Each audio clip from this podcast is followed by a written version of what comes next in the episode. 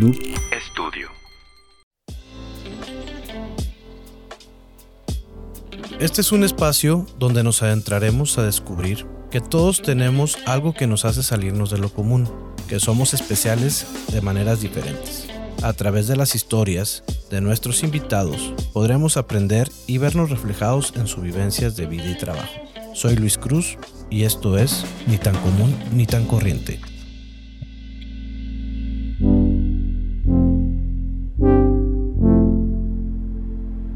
Bienvenidos a Ni tan común ni tan corriente. El día de hoy estamos cerrando la segunda temporada y tenemos un invitado muy especial. Es una persona que conozco desde hace mucho. Nos tocó jugar básquetbol en contra cuando estábamos en la prepa. También es originario de Torreón y tiene una carrera muy interesante. Es director, pero además es activista social. Y creo que tiene mucho que compartir y mucho que platicarnos y podemos a través de esta charla entender un poquito más de quién es él, a qué se dedica, cuáles son sus sueños y cuáles son sus anhelos. Buenas, Adolfo, ¿cómo estás? Bienvenido.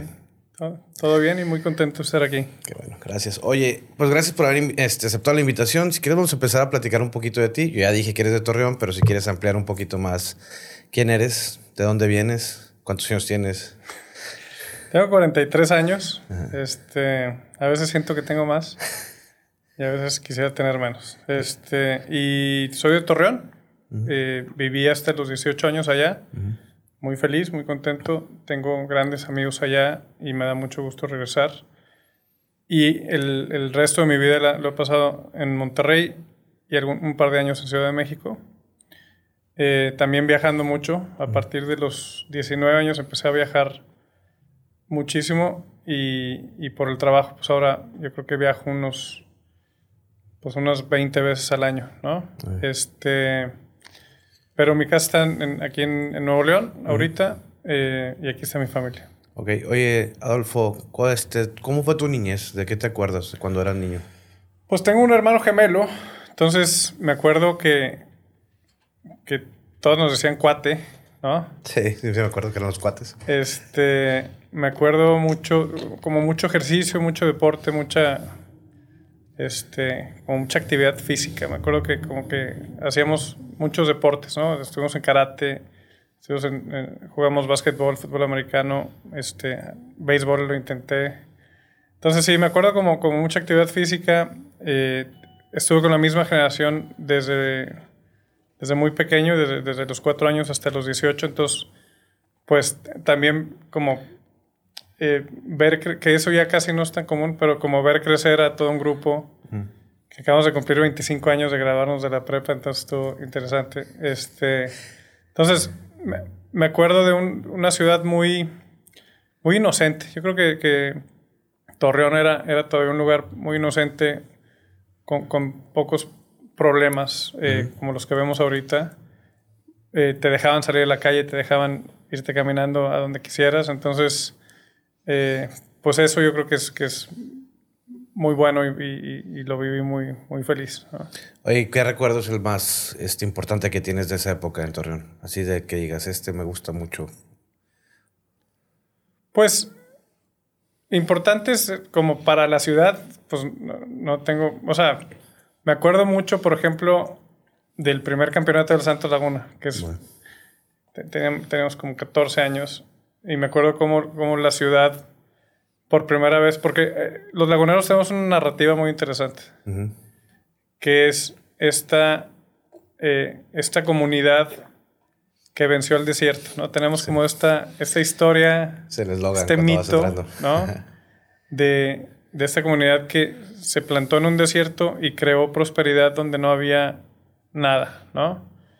Y donde está ahora la cuenca lechera o la empresa eh, de, leche, de lácteos más importante de, América Latina probablemente. Si no es que en el del mundo tal vez. Pues eh, donde está, pues ahí, la asesoriana. Entonces, como que tenemos los laguneros, tenemos esta, esta idea y también por un poco por el fútbol, eh, pues que somos guerreros y que salimos adelante y que nada nos detiene. Entonces, creo que lo más significativo fue cuando, cuando sí se dio este campeonato con un, equipo que era muy pequeño, en un estadio que, que no, o sea, no sé si era digno para la primera división y ahí este, quedar campeones creo que fue, fue muy, muy interesante. ¿Tú fuiste a ese juego? No, pero cuando ganan, pasan ahí por, por una avenida que se llama el Paseo de la Rosita y yo me subí el, al camión. O sea, me trepé por una ventana, estaba el turco Apud ahí. Sí, cómo no. Y me agarró para que no me cayera. Y obviamente cuando se volvió a parar el camión, pues me, me dijo, bájate, ¿no? Pero me tocó ver cómo estaban celebrando dentro del camión, como dos cuadras, güey, ¿no? Entonces estuvo... Es, ese fue, digamos, mi, mi acercamiento. Oye, Adolfo, y bueno, y ahorita, este, en este punto de tu vida, ¿tú cómo te defines? ¿Y qué es lo que te define a ti como persona? Para cerrar esa historia, hace, hace unos años me, me invitaron a, a filmar un documental que, que no he terminado sobre el Santos Laguna y jugaron la final en la pandemia contra el Cruz Azul, perdieron. Sí, oye, qué mal eso. Pero de haber ganado, yo tenía boleto o invitación a estar en el avión de regreso con ellos. Entonces, y era justo 25 años después de que, de que habían ganado ese primer campeonato. Entonces hubiera sido muy bonito cerrar ese círculo de de pasar de aventarte al camión y que te ah. bajen a que te inviten al, al, avión. Entonces, no se cerró, pero este, así, es, así es el deporte. Pero es curioso, ¿no? Cómo conectan luego las historias, como que si fuera destinado para que así pasara. Pues no estaba destinado porque no pasó, este, pero, pero estuvo cerca. estuvo, estuvo. ok, bueno, qué padre. Oye, bueno, regresando a la pregunta de ahorita. Ahorita, ¿cómo te defines tú? ¿Qué es lo que te define? O sea, ¿qué, vamos, Adolfo?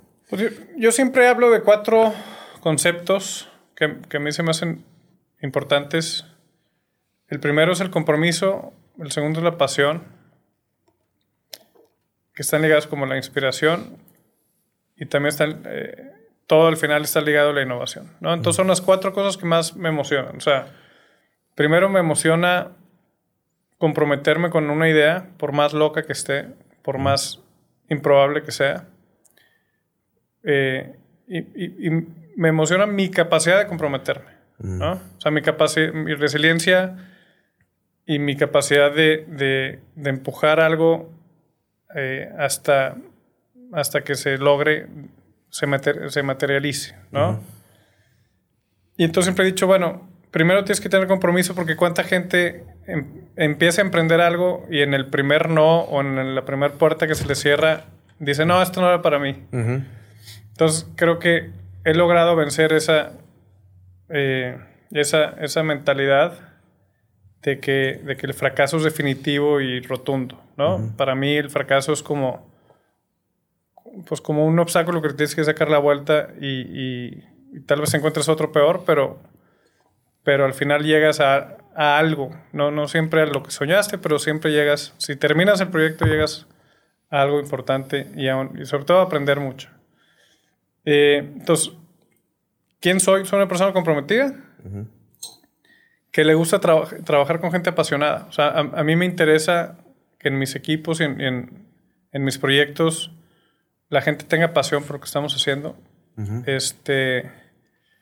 Y luego también me gusta el contenido inspirador, me gusta el contenido que inspira eh, y me gusta la innovación. Incluso ahora en la pandemia aproveché para estudiar una maestría porque no había tenido tiempo ni, interés. Y justo escogí una maestría eh, en línea que, dan, que da HC París, que la recomiendo mucho, que es eh, en innovación y emprendimiento. Y entonces finalmente, o sea, yo ya había hecho empresas sociales, ya había hecho innovación social, incluso ya había tenido reconocimientos como innovador social y no, no sabía lo que era la innovación, o sea, no te podía describir lo que era la innovación. Y ahora ya entiendo lo que hice bien, lo que hice mal, pero hacia adelante lo que puedo hacer mejor. Exacto. Muy bien. Este, oye, Adolfo, ¿y ahorita cuáles son tus anhelos? Ahorita qué quiero, bueno, por un lado, creo que ahora aprecio más como los tiempos personales y familiares. es lo que más aprecio ahorita, lo que más procuro proteger. Y, o sea, como este esta parte de la vida que no es que no es la pública, que no es la, la, ambiciosa, sino que es como la paz y la, como la, la, pues la, parte bonita, digamos, de, de, tener gente cercana y, y, procurarlos, ¿no? Entonces, por un lado, anhelo, pues, disfrutar de mi familia, de mis amigos, de mí mismo, de, de, mis capacidades físicas. Os agradezco todos los días que aunque me duele ahorita el cuello, me duele, la- siempre te duele algo ya a esta edad, pero no lo suficiente como para que no te salgas a correr o porque no intentes. Ahorita volví a jugar básquet de- después de ¿Dónde? 15 años con los papás de- del colegio de mis hijas. Ok, qué cool. Este, interesante.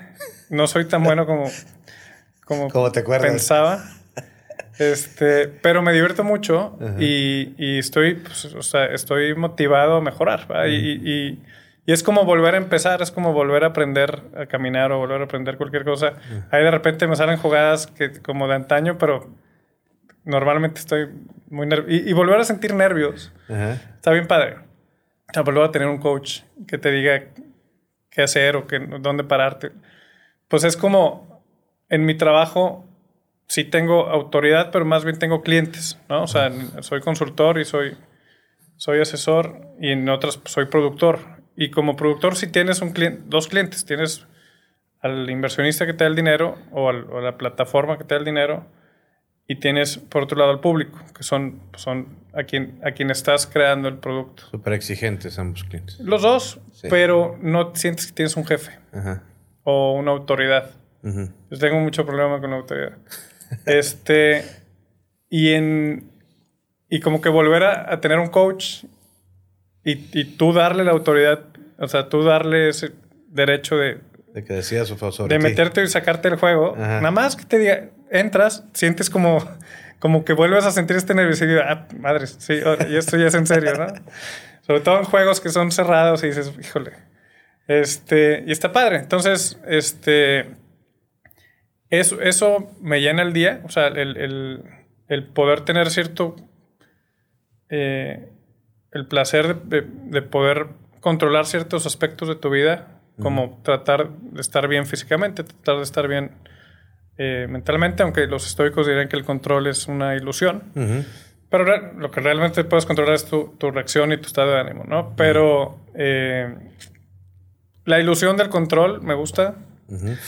Y la, la, no sé, la, obviamente anhelo hacer una mejor película de, de las que ya hice, O- obviamente anhelo a, hacer una campaña importante, obvio- o sea, tengo ganas de trabajar. Estoy haciendo cosas bien padres con el centro Ricardo Salinas Pliego, estoy haciendo cosas bien padres ahorita para Amazon, pero, pero obviamente veo a compañeros que están haciendo cosas más padres y me da esa envidia de la buena, ¿no? Eh,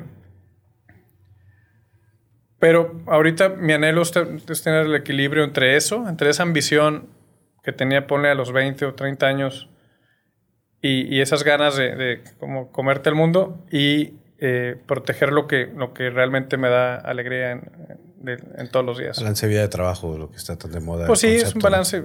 Es que yo no le llamo trabajo a lo otro.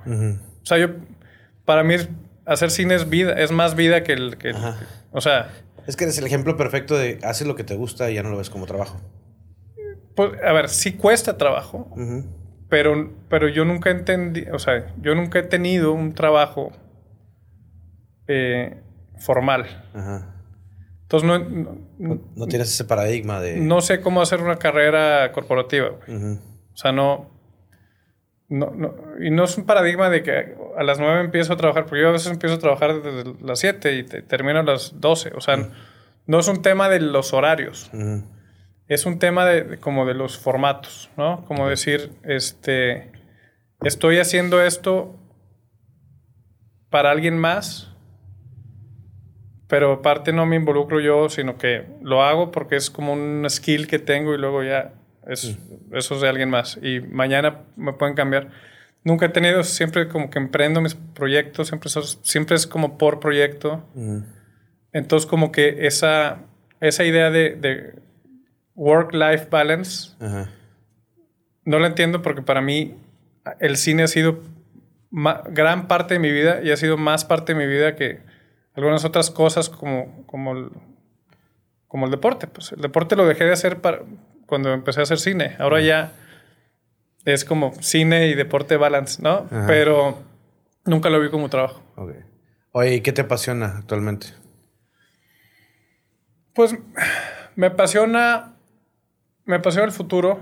Me, me está gustando eh, vivir una época en la que hay disrupciones importantes. Este, la primera disrupción que vivimos como generación, pues obviamente es el Internet, pero eh, creo que la inteligencia artificial se está poniendo interesante.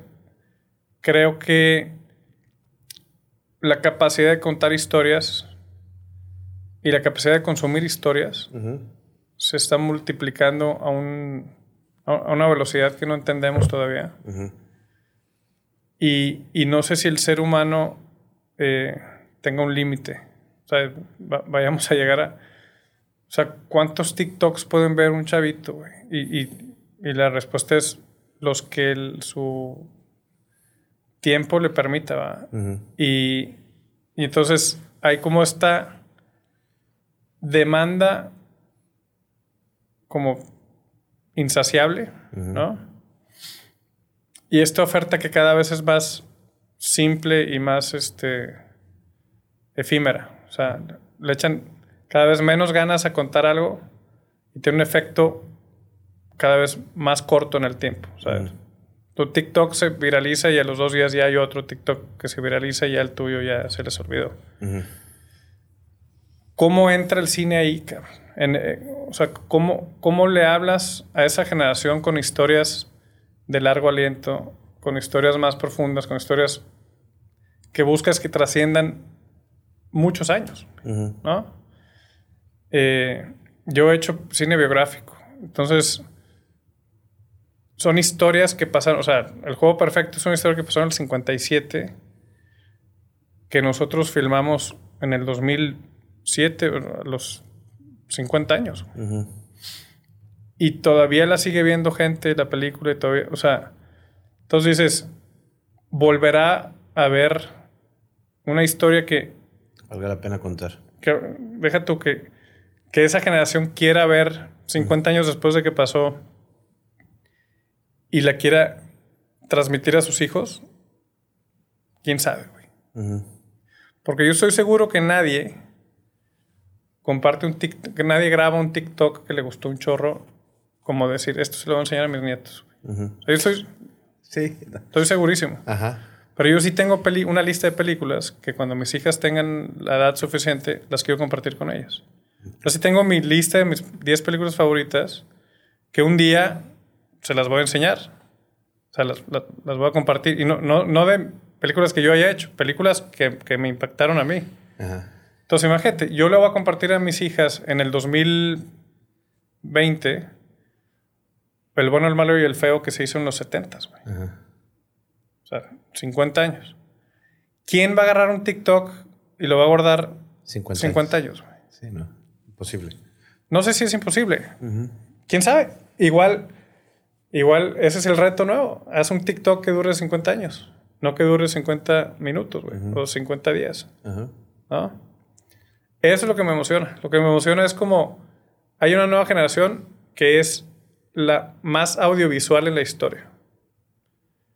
Entonces ahorita me acaba de pedir el Tech Milenio que haga un, un primer curso de autor, le llaman, como masterclass, curso de autor. Es un curso de, de 20 minutos de, 20 minutos, de 20 horas, en el que hablamos de storytelling y de content marketing. Y entonces me emociona ver qué pasa con ese curso porque ahí, ahí cuestiono muchos de estos temas, ¿no? De esas premisas de, de, es que ¿qué es mejor una película o 90 minutos de TikToks? No sé. Depende de qué quieras, en qué quieras gastar 90 minutos. Ajá. Pero lo que sí sé es que una película puede que te la lleves para siempre y, 90 minutos de TikTok puede que se te olviden en dos días. Ok. Oye, Adolfo, tú el, tú el cuate, pues, que es tu gemelo, este, tienen historias diferentes, o sea, llegaron, fueron cursos diferentes los que agarraron. ¿Cómo fue que tú te decidiste por comunicación? ¿Dónde te empezó el gusto? ¿Cómo fue que dijiste, él es economista, o sea... Pues él era más serio desde niño. O sea, desde niño él era más serio que yo. Y le iba mejor en matemáticas y a mí me iba mejor en humanidad, en, sí, la... redacción y todo esto. Entonces creo que... No sé si yo escogí o me escogió el cine o lo, la comunicación. Eh, incluso hay una, una, una, historia ahí muy famosa en nuestra generación de una vez que eh, teníamos exámenes y Arturo, le pedí que tomara mi examen de matemáticas y yo, yo iba a tomar su examen de inglés. Para que veas por qué él se fue a Harvard y yo no. Este, yo, me fui, yo me fui a Hollywood. Y entonces ya, o sea, en la mañana cada quien tomó el, el suyo. Yo tomé el de inglés y él tomó el de matemáticas. Y en la siguiente hora nos teníamos que cambiar y él volvió a entrar al de matemáticas y yo volví a entrar al de inglés. Y todos nuestros compañeros se, se estaban riendo. Eh, y por alguna razón había una maestra sustituta, porque pues, si no, si se han dado cuenta. Y, y en el examen de él se me va la onda y pongo mi nombre. Y luego me acuerdo que era el examen de él y tacho mi nombre y pongo, ¿no? Pongo el de él. Nadie se equivoca en su nombre, güey. Sí.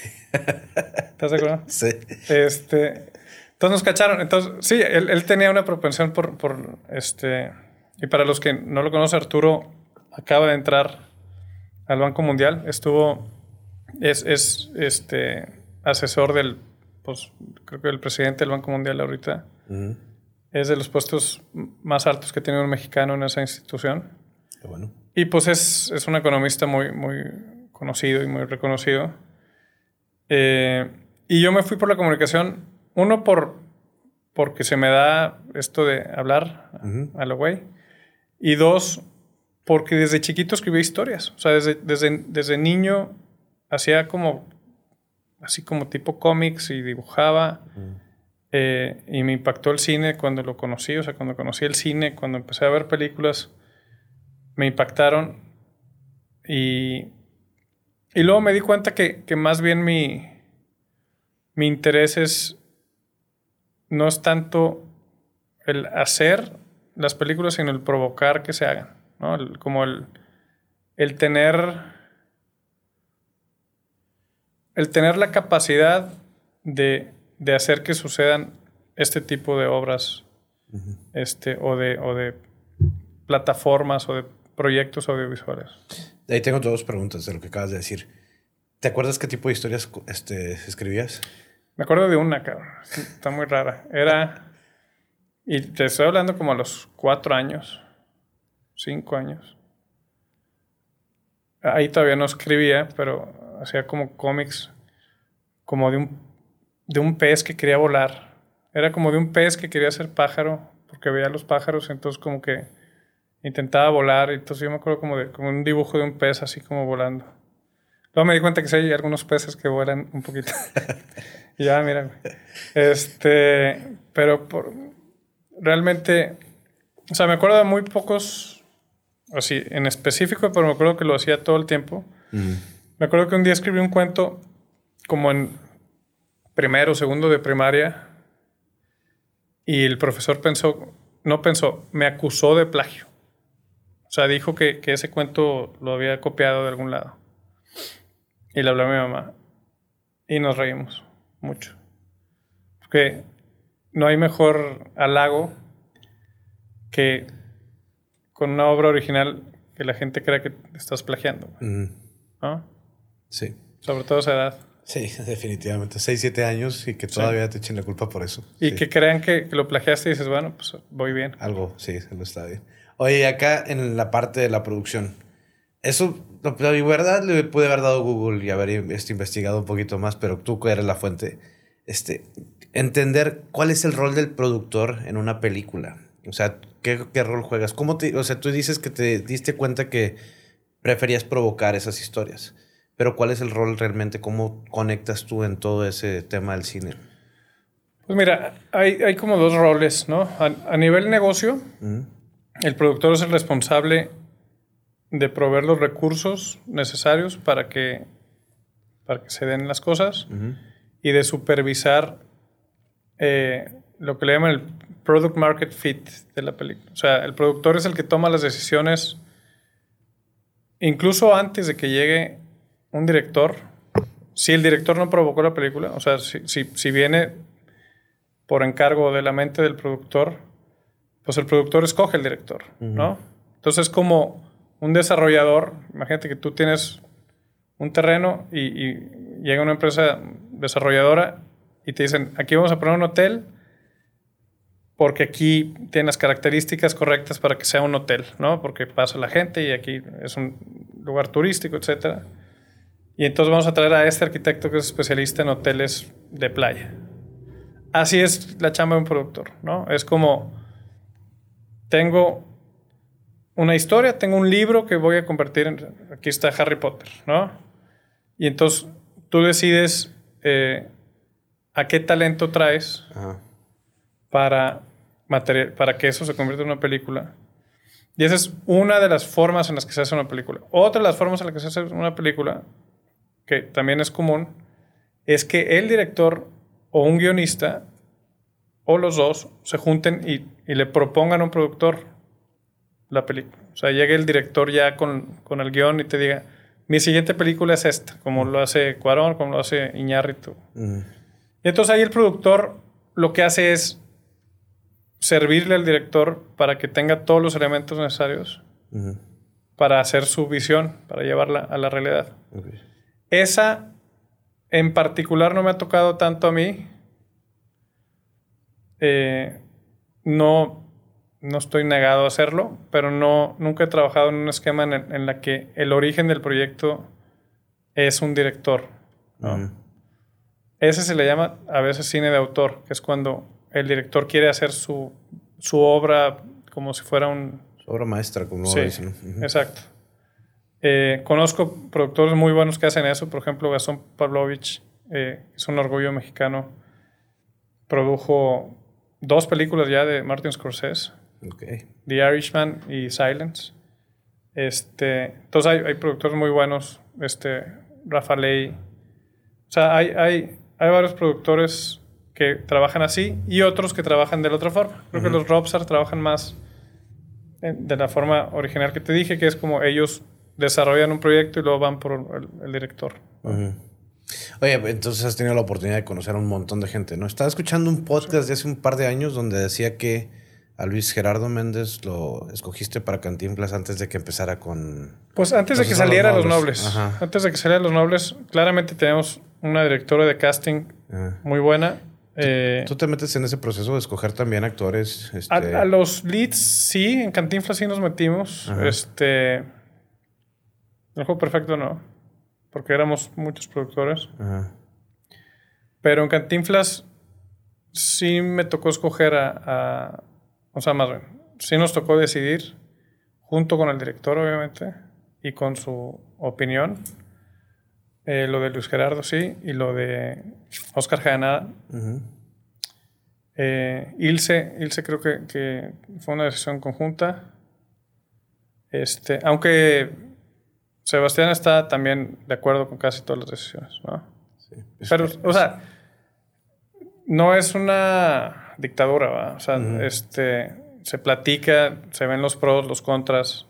Este, a veces es muy subjetivo, ¿no? Entonces, es, es complejo. No, no, no digo que sea complicado, pero no es, no es como que te llega a la mesa y dices, este, o sea, no, no, no, estás, no estás pidiendo una pizza, güey. Este, estás, este, estás dando cara al, a la persona que va a llevar el peso de la película, entonces pues tienes que estar muy seguro. Ahorita vamos a regresar un poquito eso porque Cantinflas me hice fan de esa película. Está buenísima, la verdad. Este, para la gente que no la ha visto, que aproveche y vaya a la vea. Eh, de lo que estuve viendo de tu carrera, empezaste muy joven a trabajar en un grupo 5, donde eras este, creativo. Ahí. Y hiciste algunas campañas, decía que para TNT, Telcel. O sea, ¿cómo fueron tus primeros pininos en ese sentido? Sí, sí, sí. Este, nunca me contrataron. Yo nada más me metí ahí un día y de repente por alguna razón me empezaron a pagar. Este. Le tengo mucho cariño, de hecho está muy cerca de donde estamos grabando aquí. Este, acabo de tomar una foto y mandársela a los dueños. Eh, sí, fue, una gran época.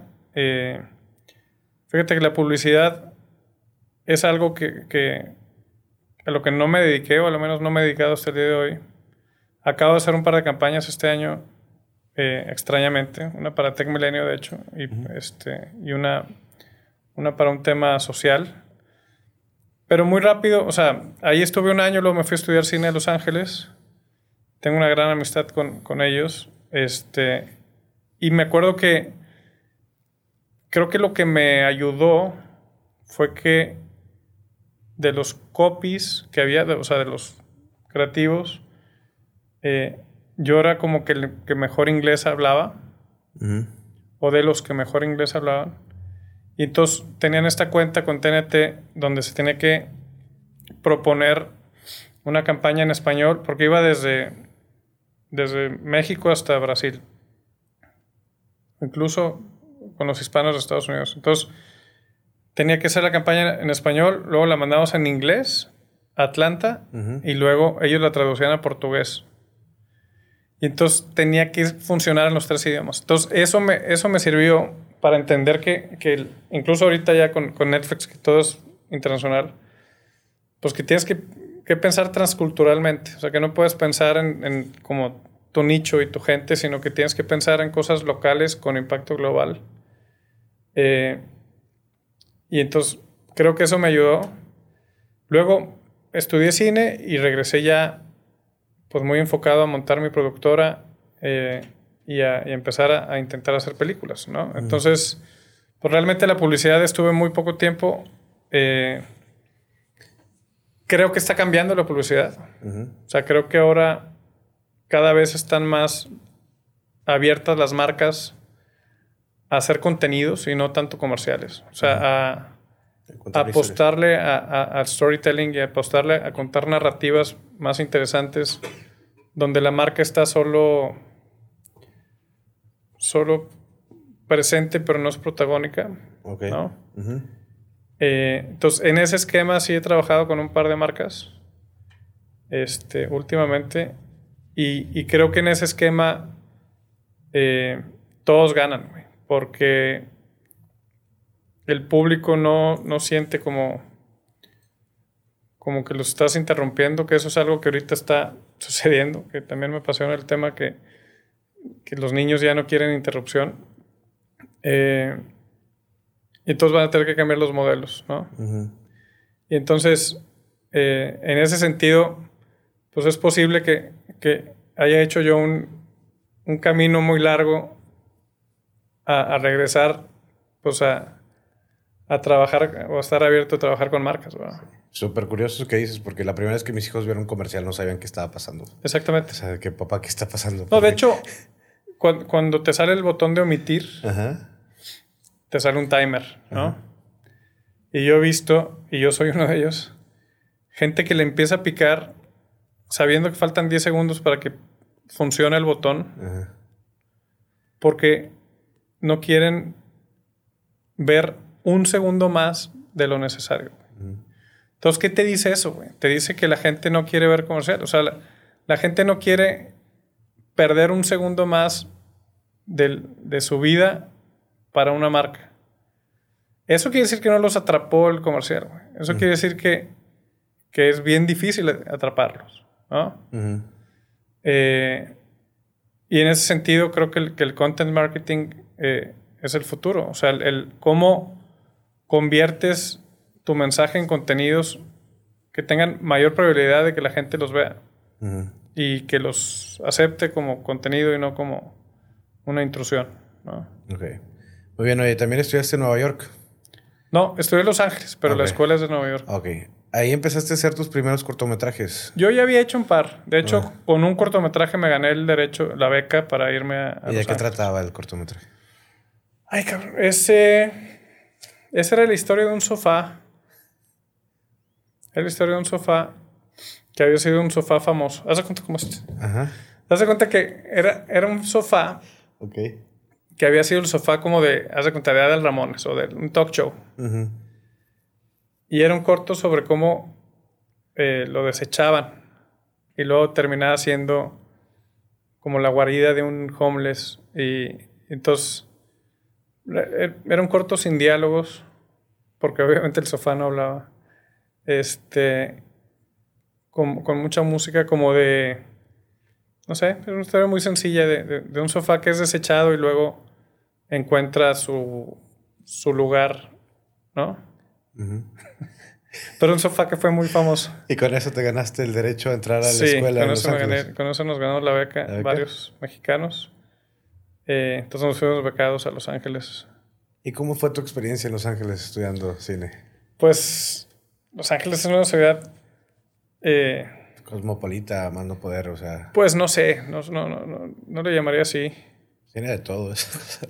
a, ver, sobre todo Burbank, que es donde vivíamos, eh, y, no éramos, o sea, no teníamos dinero, entonces comíamos pan con mermelada. Este... Es, a ver, es una ciudad en la que mucha gente cumple sus sueños, pero mucha más no los cumplió. O no, no logró lo que, lo que deseaba. Entonces yo siento que hay como mucha frustración y hay muchas personas que, que están cerca de la industria, pero no, no lo está yendo tan bien. Y entonces como que hay mucha envidia. Eh, muy común como que la gente que está buscándose ahí su, camino, que es mucha, o sea, llega mucha gente tratando de hacerla en, Hollywood, pues termina trabajando en, de meseros o termina trabajando en, otros empleos mientras llega su oportunidad. Eh, y entonces sientes como como que esta energía de, de frustración, ¿no? Y yo decidí irme de ahí porque dije, es donde menos puedo competir, pues, o sea, y yo creo que mi inspiración para eso siempre ha sido este, Spike Lee, Michael Moore, Robert Rodríguez, eh, que son personas que hicieron su propia industria alrededor de ellos. O sea, eh, Spike Lee empezó a contar historias de su contexto. este, Michael Moore, su primer documental lo hace en, Michigan, de, donde es, cuando cierra una planta. Eh, Robert Rodríguez ni se diga, güey, tiene su propia industria en Austin y, hace sus películas con su familia. Entonces, creo que la clave para mí, no sé si he hecho mucho o poco cine, pero lo que he hecho, lo he hecho desde desde donde estoy, güey. O sea, no, he tenido que cambiar de ciudad ni de país para contar historias. Y creo que tengo que regresar a eso. ¿Qué tanto tiempo has alejado de eso?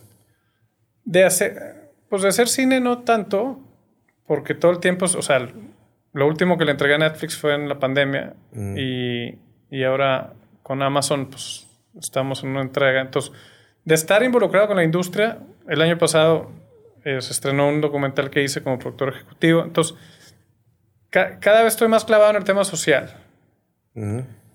Eh, y, tengo una plataforma, o, este, soy asesor y, líder de, un equipo creativo en una plataforma que hace contenidos todo el tiempo. Entonces, haciendo contenidos no he dejado de hacer. Acabo de hacer un, eh, pues como un mini documental, un, par de entrevistas con, con, Neil deGrasse Tyson en, Nueva York. Para mí fue uno de mis highlights. Este, con Gloria Álvarez, que es una guatemalteca eh, liberal muy, muy importante, que, es una voz muy importante ahorita en, en, los jóvenes, en, temas de, de valores de, de, libertad, de la defensa de la libertad. Y entonces, eh, nunca he dejado de filmar cosas. Eh, lo que sí es una película así grande, de, alto presupuesto, hace como 10 años que no hago. Oye, y de todos los proyectos que has tenido, ¿cuál es el que más satisfacción te ha dejado? Pues satisfacción, a ver, es que cada uno tiene sus, sus formas de satisfacer el ego o, la persona. Este, obviamente, en cuanto a en cuanto a la calidad del, talento que, logramos reunir, Cantinflas me da mucha satisfacción eh, y los resultados fueron muy positivos en muchos sentidos. Eh, es una de las probablemente 10 películas eh, que más han salido de México, que más se han estrenado fuera de México y que de las últimas 30 películas que México ha mandado a los Óscares, solo cuatro han sido la más taquillera de su año y aparte eh, la película seleccionada. Y esa combinación, esa lista de cuatro son tres super películas y cantinflas. Este, está el, Padre Amaro en esa lista, está Amores Perros en esa lista, está y tu mamá también en esa lista. O sea, es, es, una lista muy corta de películas que, que han sido seleccionadas o han representado a México en los Óscares y al mismo tiempo se han ganado eh, el gusto del público. Típicamente esos mundos están separados. Típicamente seleccionan la película para los Óscares que tiene más mérito artístico, pero no, esas no les va muy bien con el público. Y a las que les va muy bien con, el público, como las de Derbez, etc., no las consideran para, para que compitan en los Óscares. Lo cual yo no sé si es una estrategia o así nada más piensa el, gremio, pero con nosotros coincidió que nos escogieron y que fue, fue buena con el público. Entonces, esa es una satisfacción muy padre, ¿no? Lo voy a volver a lograr, quién sabe. O sea, es bien difícil tener esas dos cosas al mismo tiempo. O sea, éxito taquillero y éxito artístico, reconocimiento artístico. Entonces, esa es una satisfacción que, que me llevo de Cantinflas. El juego perfecto, la satisfacción está en el producto. O sea, provocar o ser parte de quien provocó que los gringos contaran la historia de los mexicanos que le ganan a los gringos, pues ya, o sea, con que, o sea, independientemente de que la gente la sigue viendo y ha inspirado a mucha gente a jugar béisbol, el simple hecho de ser con actores de Hollywood, con este, compañías americanas, una historia en la que, en la que los mexicanos ganan, totalmente en contra de la cultura gringa del cine. Este, es, como un autogol. Sí. Eh, y, de los documentales siempre hay satisfacción porque el proceso de un documental es muy bonito.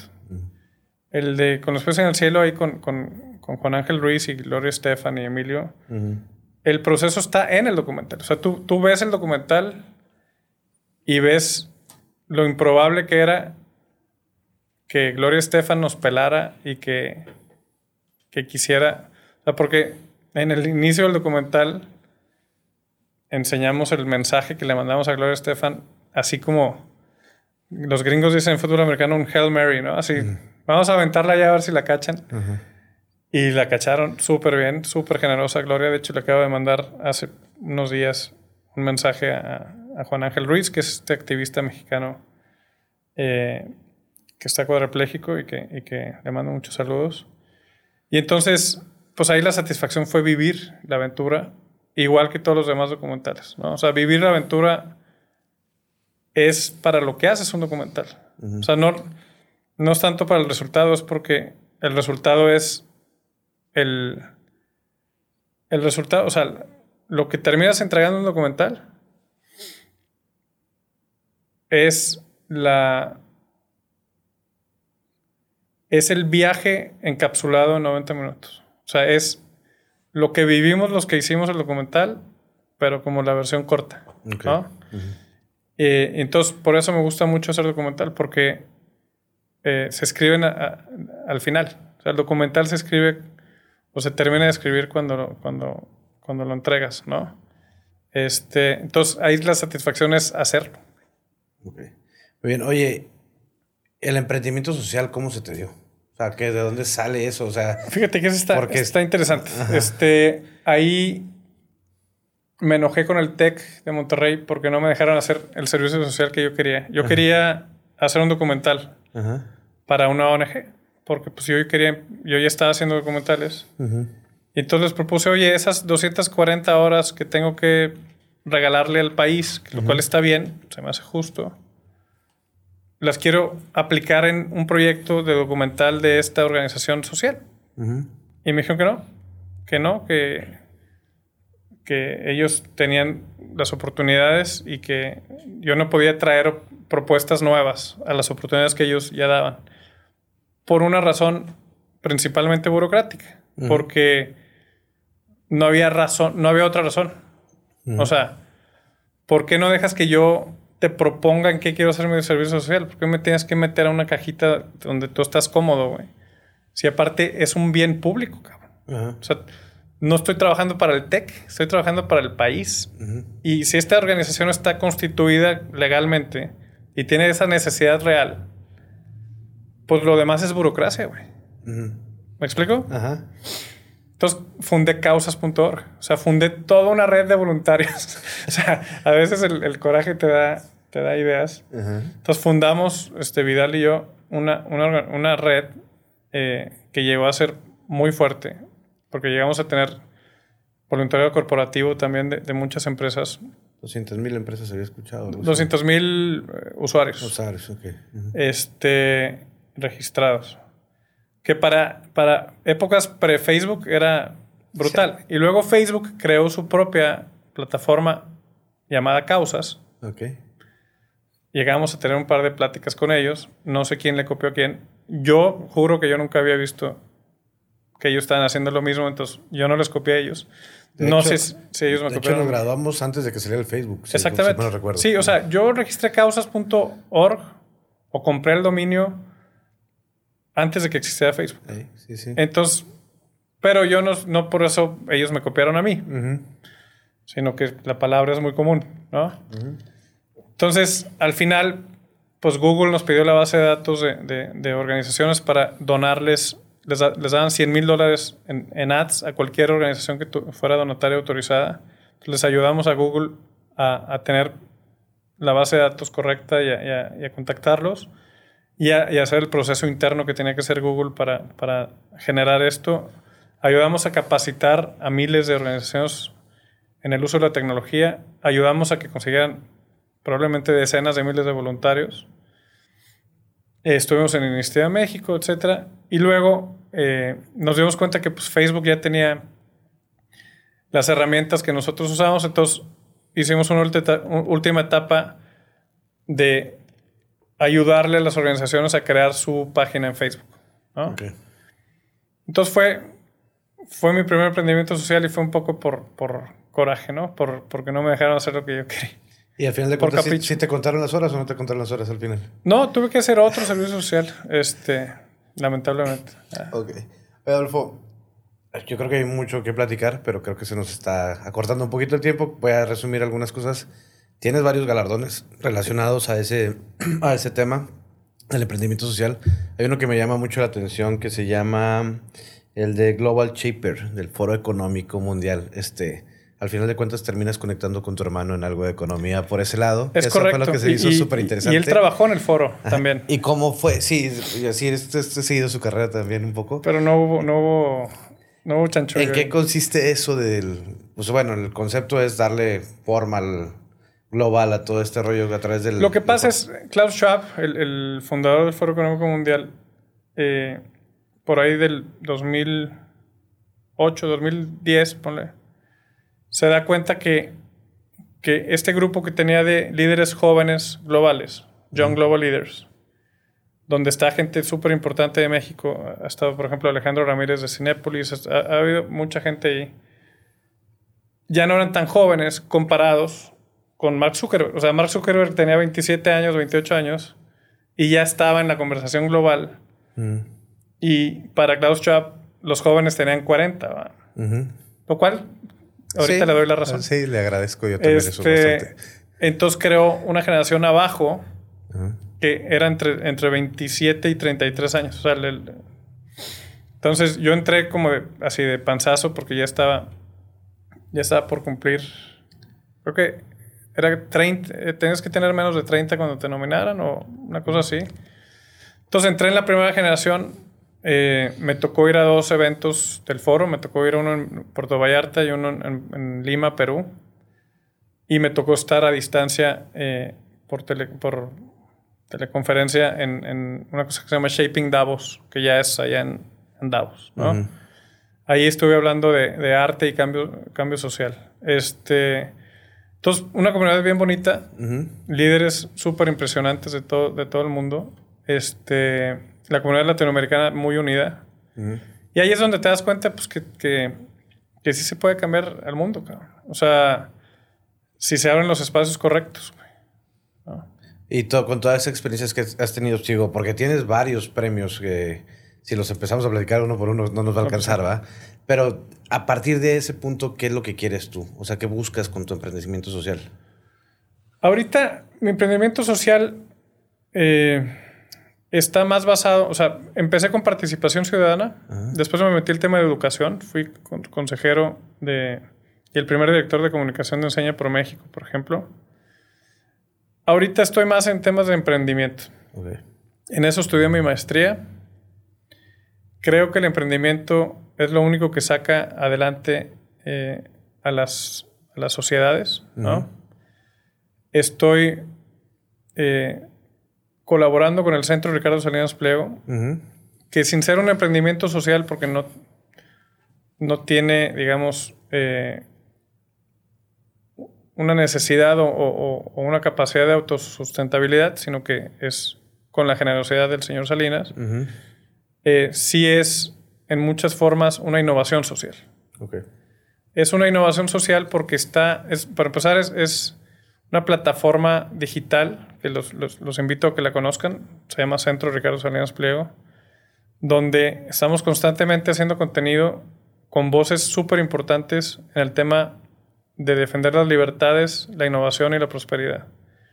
Está, por ejemplo, Vargas Llosa, premio Nobel, con, una, con, un documental que hizo este Sergio Sarmiento y su equipo. Está Neil deGrasse Tyson, te digo. Está hasta Adrián Marcelo. Si quieren ver ahí, Adrián Marcelo habla sobre libertades, en particular su deseo de, la libertad de fumar marihuana. Este, Pero es una libertad muy válida que, que que gozan en California. O sea, en, no muy lejos de aquí. En Colorado. Hay, en Colorado hay gente que tiene esa libertad y nosotros en México no la tenemos. Entonces, es importante discutir todas las libertades, estés de acuerdo o no con ellas. Eh, porque, y es, y es, importante la libertad de expresión. O sea, esa es la más importante. Muy bien. Oye, Adolfo, también te quisiera preguntar ya algo distinto, pero que esté relacionado a ti. Este, si tú pudieras o tuvieras la oportunidad de repetir un día de tu vida, ¿cuál escogerías? Un día de mi vida. Este. Pues tengo que decir que mi boda, güey. Por obligación. sí. Pero aparte de mi boda y el nacimiento de mis hijas, este. No, pues eh, yo creo que viajes que he tenido. Un día en Tokio, un día en, el Camino de Santiago, Machu Picchu, el día que, mi esposa y yo fuimos a Machu Picchu y, porque nos fuimos por, no por, por abajo, no de abajo hacia arriba, sino de arriba hacia abajo. Y es, es una sorpresa muy bonita que así pasas un par de piedras literal y de repente te asomas y ya está ahí todo el valle y lo ves. Entonces, yo creo que los viajes son una gran inversión porque te permiten cerrar los ojos y volver a como vivir eso, ¿no? Y ver las fotos, etcétera. Entonces sí, yo creo que principalmente fuera de, las cosas que se tienen que decir, este, que son ciertas, eh, muchos de los viajes que he hecho los hago como con esta intención de inspirarme, de sorprenderme, ¿no? Muy bien. Oye, y si pudieras cambiar un día de tu vida, ¿cuál escogerías? Cambiar un día de mi vida. Pues muchos muchos, he cometido muchos errores. Este, eh, creo que de los errores aprendes, pero no tengo uno en particular. Tal vez ese día que nos cambiamos de, salón, mi hermano y yo, tal vez le debió haber echado más ganas a las matemáticas. o al, aprenderte el nombre de tu hermano. tan, tan sencillo. Exacto. Oye, y si pudieras cambiarle algo al mundo, ¿por dónde empezarías? Cambiar al mundo. Pues yo creo que eh, empezaría por, por la mentalidad. Yo creo que, yo creo que este, el ser humano es muy poderoso si, si aprende a, no a dominar, porque es muy difícil, pero a, conocer su mente y a conocer eh, que hay varias voces que te hablan y no todas no todos tienen la razón. Entonces yo empezaría como por, por hacer a la gente más consciente de, la salud mental y de la, de la importancia de, la psicología positiva. Muy bien. Oye, ¿y algún consejo para ser felices? Justo por ahí va. Este, ser feliz eh, es, a ver, ser, feliz es un ejercicio. Es algo que puedes procurar y ejercitar. Y no quiere decir que, que si tienes una tragedia, que si se muere alguien cercano, ese día vas a ser feliz. Quiere decir que tienes un músculo que te permite de ese momento regresar más rápido a una estabilidad y una, y una paz y, ver con otra perspectiva es esa tragedia. Entonces, ¿cuál es el, consejo? Es estudien cómo funciona la mente, practiquen eh, ciertas técnicas, ya sea orientales, incluso cristianas, que, te lleven a regresar más rápido a, tener paz. y, para mí esa es la felicidad. La felicidad es tener las herramientas para para ser resiliente ante, ante una tragedia. muy bien. Adolfo, ¿en qué redes sociales te podemos seguir? pues Instagram lo acabo de abrir, tengo 200 seguidores. Este es adolfo.k.franco. Tengo como 8 fotos ahí. Eh, y Twitter, pero no lo uso mucho. La, verdad es que no uso redes sociales. Las redes sociales casi. O sea, lo que nos recomiendas es la plataforma ahorita de, Sí, el, a ver, el Centro Salinas es una chulada, ahí está, está mucho de mi trabajo.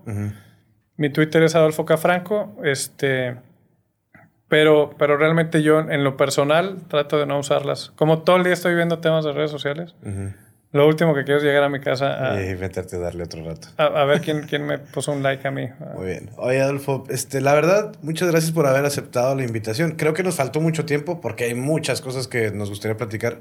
La parte de emprendimiento social, obviamente, es un tema muy interesante. Y sí nos gustaría entender mejor cómo podemos aportar principalmente, ¿no? O sea, a través de tu trabajo, ¿qué nosotros podemos agregarle a eso? Este, nos vemos esporádicamente, realmente, pero todas las veces que te he visto me da mucho gusto. Y yo digo, mira, conozco a alguien famoso. Pues Siempre que, que, digo... Asociado a la fama, pero que les digo, digo, al final de cuentas tú conoces a mucha gente y por asociación te vuelves famoso. O sea, Asociado a la fama, pero famoso no. Este, y me da mucho gusto poder haber tenido esta, esta oportunidad de conocerte un poco más, saber qué fue de tu vida después de los juegos de básquet que teníamos y pues qué más viene para, para el futuro, ¿no? ¿Qué es lo que estás buscando? Este, ¿Cómo eres como persona? Más que como el cineasta o el emprendedor social, cómo eres tal cual tú como individuo. Y te agradezco mucho este, haber aceptado la invitación para cerrar esta temporada. Creo que la cerramos fuerte. Está, está muy, muy buena la plática. Te digo, nos quedamos con ganas de más. Y pues mucho éxito para lo que venga. Muchísimas gracias. Felicidades por el podcast y aquí estamos a tus órdenes. Muchas gracias. Este, y para todos los que nos escuchan, digo, cerramos temporada. Creo que nos salió mejor esta, definitivamente creo que vamos mejorando y pues vamos a buscar seguir creando más contenido con gente con la calidad de Adolfo y todos los invitados que tuvimos y hemos tenido en, estas dos temporadas, pues para seguir sumando, ¿no? La idea es cambiar el, discurso social, tener un contenido más positivo y pues buscar conectar con historias como esta para que nos inspiren y, nos ayuden a ser mejores, ¿no? Y muchas gracias a todos, suscríbanse al canal, este, síganos en redes sociales y pues estamos platicando.